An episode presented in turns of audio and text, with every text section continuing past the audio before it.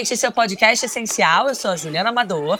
Eu sou Marinês Meirelles e vamos dar continuidade ao assunto sobre saúde mental.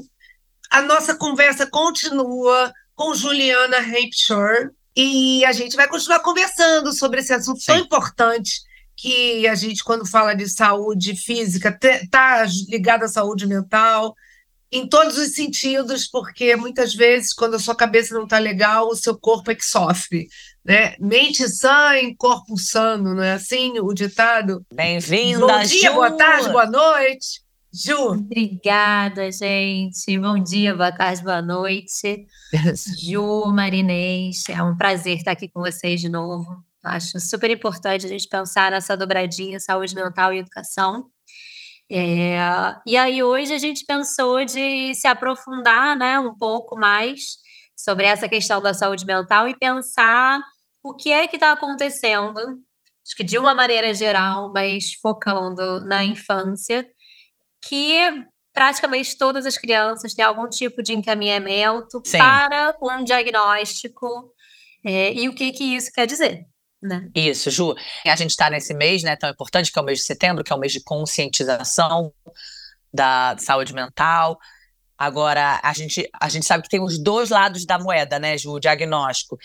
É, é importante a gente também saber o diagnóstico para poder ajudar essa família, ajudar essa criança, direcionar para profissionais adequados, né, bons profissionais. Mas, ao mesmo tempo, a gente está percebendo que tem muitos diagnósticos. Estamos. É, que está acontecendo, Ju? Peraí, antes da Ju falar, Ju, Sim. é importante a gente colocar aqui que, é, principalmente eu, quando estava em escola pública, né? Acontecia uhum. muitas vezes das professoras, ah, essa criança é, ela tem transtorno de desenvolvimento, de hiper, ela é hiperativa. Eu falei, gente, a gente não tem essa especialidade para poder dizer, ah, ele é isso a gente Sim. percebe que alguma Sim. coisa ali precisa de um especialista. É, de um olhar especial, literalmente, isso, né?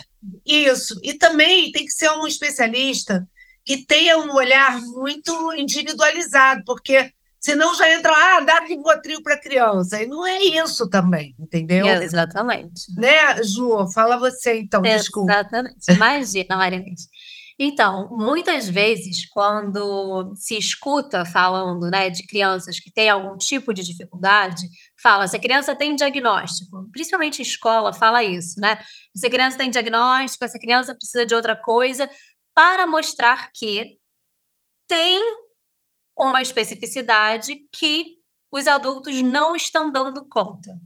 Só que será que aquilo que nós adultos não damos conta é necessariamente alguma coisa que desvia do que é esperado?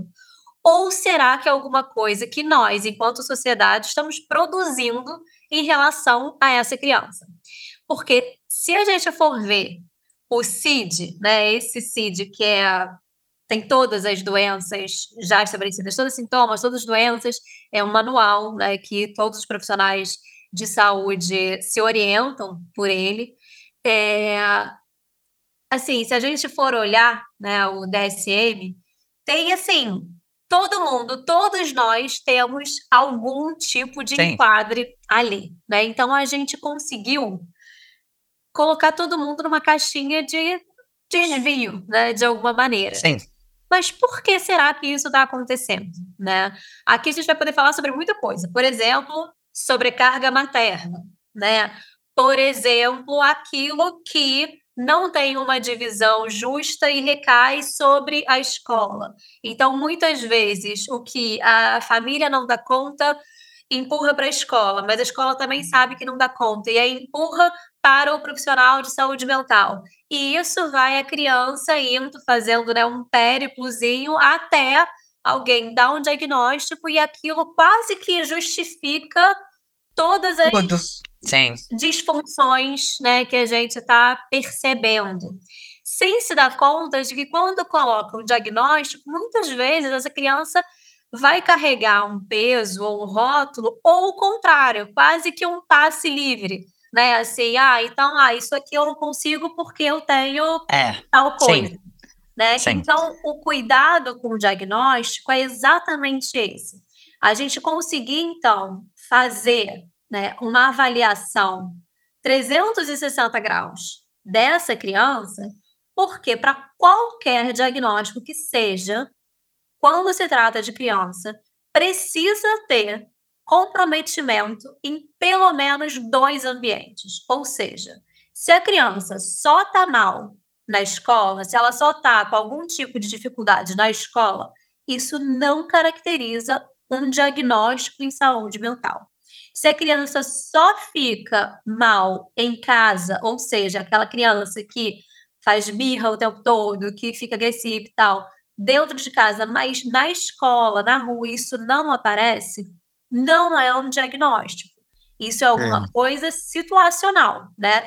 É claro que a gente precisa olhar, tem alguma coisa que está acontecendo. Sim. Mas a gente não vai rotular essa criança e falar, olha, é isso aqui, aquilo, aquilo outro. A gente vai tentar entender quem é essa criança dentro desse circuito. O que, que é que está acontecendo?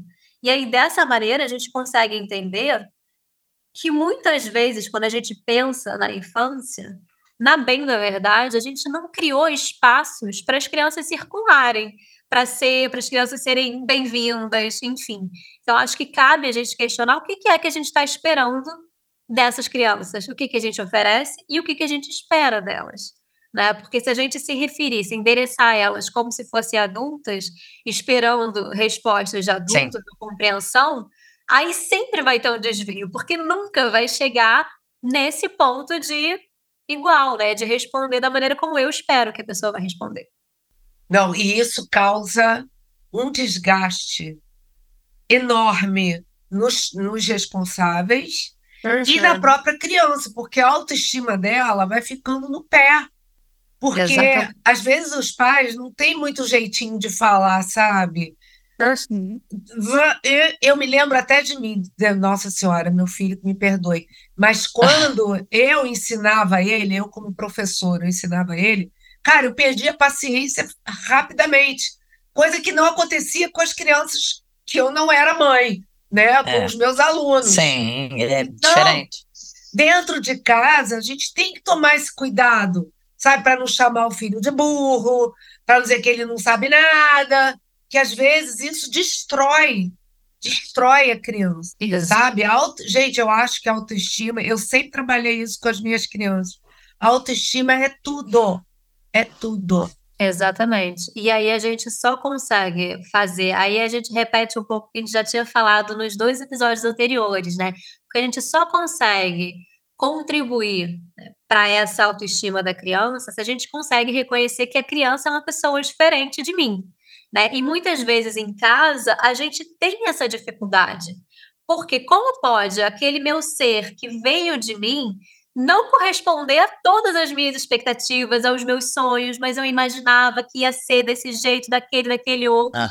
E aí a gente se relaciona com o nosso espelho e deixa de ver aquela criança que está ali na nossa frente. Né? E essa coisa da linguagem, eu acho que isso é muito importante, é uma chave mesmo de, de leitura para a infância. Porque quando a gente tem a nossa linguagem de adulto, a gente consegue entender ironia, a gente consegue entender deboche, Verdade. a gente consegue entender metáfora. Para a criança é diferente. É, a linguagem da criança é o brincar, é o lúdico, mas é também o concreto. Então, quando a gente não consegue perceber isso, a gente entra no embate e acha que a criança não está entendendo aquilo que a gente está falando, porque de fato ela não está, né? Talvez de fato ela não consiga. Então, quando a gente espera que a criança não faça uma birra no shopping porque quer tal coisa, né? Quer um presente e tal, e a gente já disse que não, a gente espera que a criança entenda que não é, é não e pronto. Sendo que a gente normalmente não entende. Né? O adulto, quando é frustrado, se sente muito mal. Quantas vezes nós, adultos, né? A gente faz aquela, ai, mas hoje eu vou comer tal coisa porque eu tô merecendo. Né? Nossa, foi muito difícil, vou comprar isso aqui para mim porque eu tô merecendo. Mas para criança, a gente não consegue é, permitir que ela também sinta isso de alguma maneira. É, eu tenho essa impressão. A gente é muito mais exigente com as crianças, como se elas fossem seres perfeitos, tivessem que até essa coisa, né, do dividir, de ser generosa, da criança ser sempre agradável. A gente fica tratando como se fossem seres perfeitos. Pai, eles têm que estar sempre fofos e legais. É, na verdade, a gente não é assim, ninguém é assim. Ninguém é assim. E aí a criança vai, vai gritar, aí a criança vai Sim. bater, aí a criança vai quebrar alguma coisa. Né?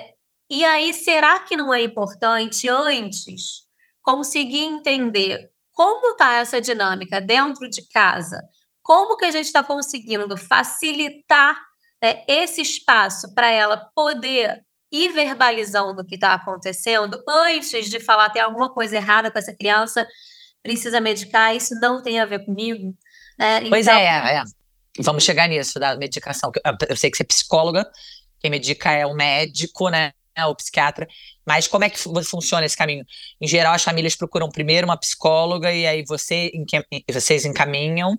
Então, normalmente, é, existem três entradas né, para o consultório. Pode ser ou encaminhamento direto da escola, então a escola conversa com a família e fala: olha, eu acho que uma terapia é importante, aí pode ser uma, né, um espaço de terapia mesmo, às vezes vai para uma psicopedagoga quando é alguma coisa de uma dificuldade de aprendizagem, e que muitas vezes essas coisas estão ligadas, né, tanto alguma coisa uhum. emocional com a dificuldade de aprendizagem. Então é importante ver né, essa, essa distinção. Às vezes, é a própria família que já tem algum tipo de entendimento que tem alguma coisa esquisita acontecendo e ela mesma procura né, o profissional de psicologia, ou então é o médico, né? Muitas vezes, quando tem alguma coisa esquisita, a família vai falar com o pediatra, né? Porque uhum. o discurso médico ainda é esse discurso mais. É... Enfim, que as pessoas se referenciam mais de alguma maneira. E, de fato, quando a gente pensa em diagnóstico para a infância, é sempre muito importante a gente conseguir distinguir se tem alguma causa orgânica ou se é alguma coisa psicológica emocional. Isso, de fato, é importante. Quando são casos né, mais importantes. Então, assim, essa agressividade intensa, essa dificuldade de, de atenção. Então, precisa ver, será que tem alguma, alguma questão oftalmológica? Será que tem alguma coisa de audição? Tudo isso descartado não é nada disso. Então, vamos continuar esse essa avaliação com alguém da psicologia, porque, assim, é, muitas vezes, quando tem um diagnóstico e a criança, a gente entende que a criança precisa ser medicada, o que se espera é que esse tratamento com a medicação seja muito rápido. A ideia não é, é que a criança teve um diagnóstico. Tome remédio o resto da vida. Não, depressão. Isso é assustadora. É, ansiedade, TDAH, enfim, tudo isso. Tem algum tipo de diagnóstico, pronto, agora já é, começou a tomar remédio. Criança vai tomar até os 100 anos Sim, de idade. Não é isso. Desesperadora. É, não é isso. Criança responde é, há tratamento de uma maneira muito mais rápida do que os adultos. Né? A dosagem sempre vai ser a menor de todas, e isso é claro que eu estou falando pelo acompanhamento que eu faço em conjunto com, com psiquiatras, mas esse espaço né, da terapia, espaço clínico para criança, é uma coisa que precisa andar junto, né? Porque justamente o remédio não é alguma coisa que vai resolver o, o, o remédio ele vai tratar o sintoma emergencialmente. Né? Então, quando a é. gente está com uma dor de cabeça, a gente toma um remédio para conseguir seguir a vida.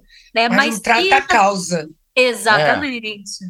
Então, a terapia serve justamente para isso, para a gente conseguir, junto com essa criança, porque também não é o psicólogo que vai ensinar a criança a. É, é que a criança, nesse espaço, possa construir as suas próprias ferramentas para uhum. estar melhor na vida, né? Para conseguir encontrar as suas saídas. Então, às vezes, até né, a, a família fala, putz, mas aí deixou de fazer isso, está fazendo aquela outra coisa que é difícil também. Talvez seja difícil, mas a gente está falando, né? Porque assim, a gente nunca vai ter uma criança, uma pessoa que seja 100% saudável. Não existe isso. Sério? Desculpa, eu notícia, Marinei.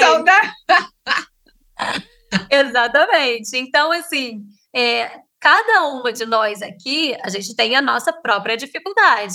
Mas Sim. estamos trabalhando, estamos construindo nossa família, né? Estamos nos divertindo, então está vivendo feliz.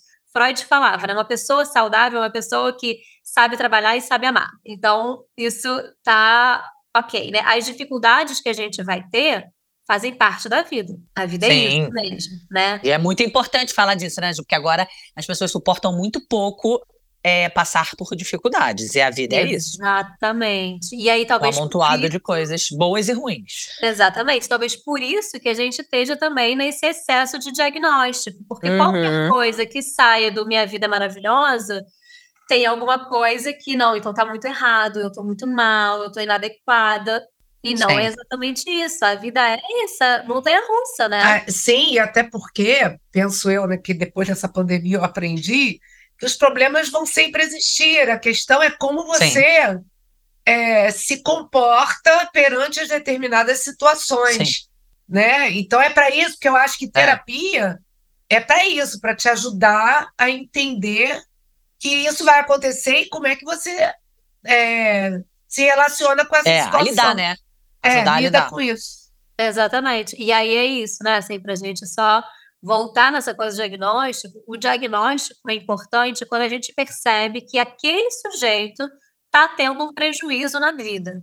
Então, essa criança está uhum. tendo muita dificuldade de se relacionar, não está conseguindo aprender, né? isso está sofrendo para essa criança.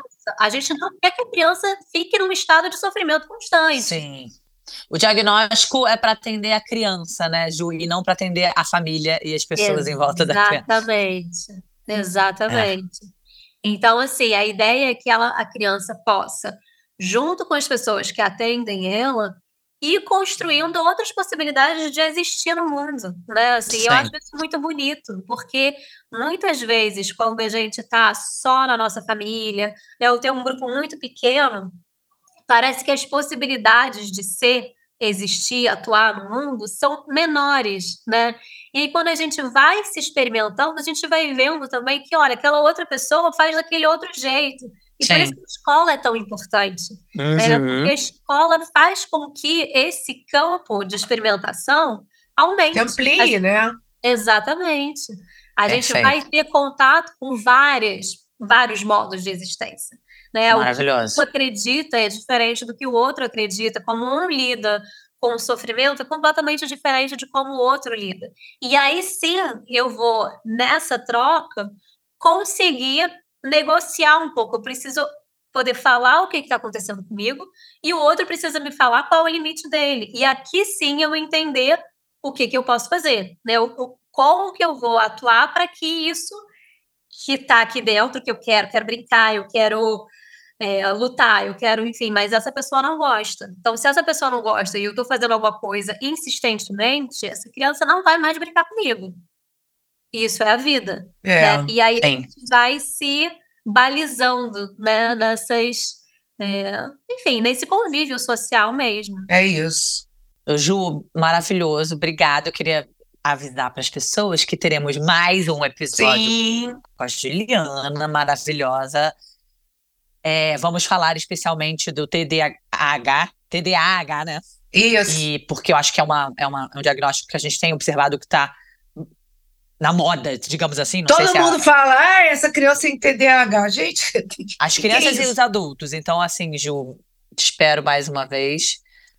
Maravilhoso Sim. te ouvir, muito obrigada. Obrigada, Ju. A gente se vê no próximo episódio. Isso. Então tá, até lá, gente. Até já, gente. Um beijo. Beijo. beijo. Audiência essencial.